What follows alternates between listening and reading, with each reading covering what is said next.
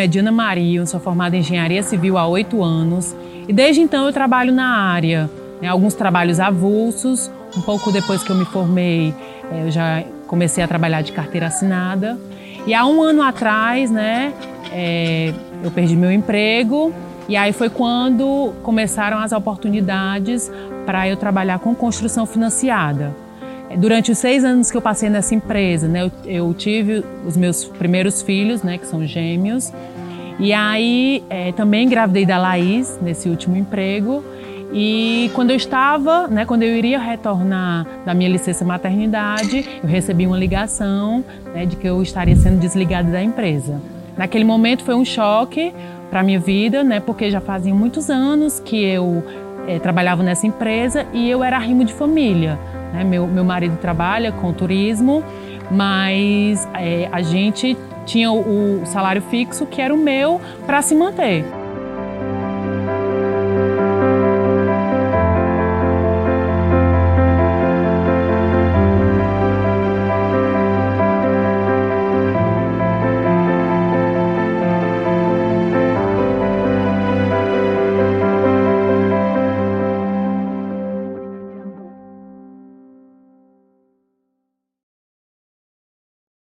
Foi aí que surgiram é, algumas ideias, né, é, para a realização desse sonho de construção.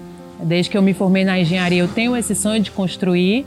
Nós estamos pesquisando né, sobre construção financiada, porque eu sempre ouvia construa sem nenhum real no bolso, construa sem nenhum real no bolso. E para mim aquilo era, era fora de cogitação. Alguns anjos apareceram na minha vida fui colocando as ideias, né, que estavam só no papel, que estavam só no pensamento, em prática e eis que hoje eu estou aqui construindo realmente sem um real no bolso, né?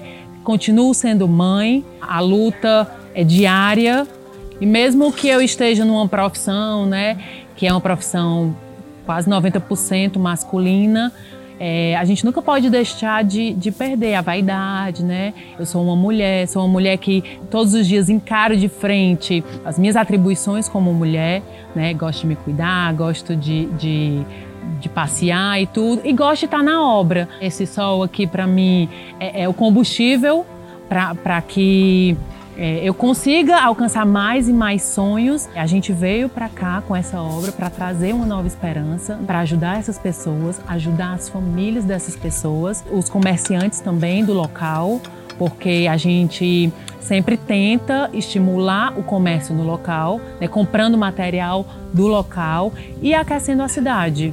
Para você que tem um sonho, tire o seu sonho do papel, corra atrás. Você também pode fazer isso e como eu falei para vocês, sem nenhum real no bolso.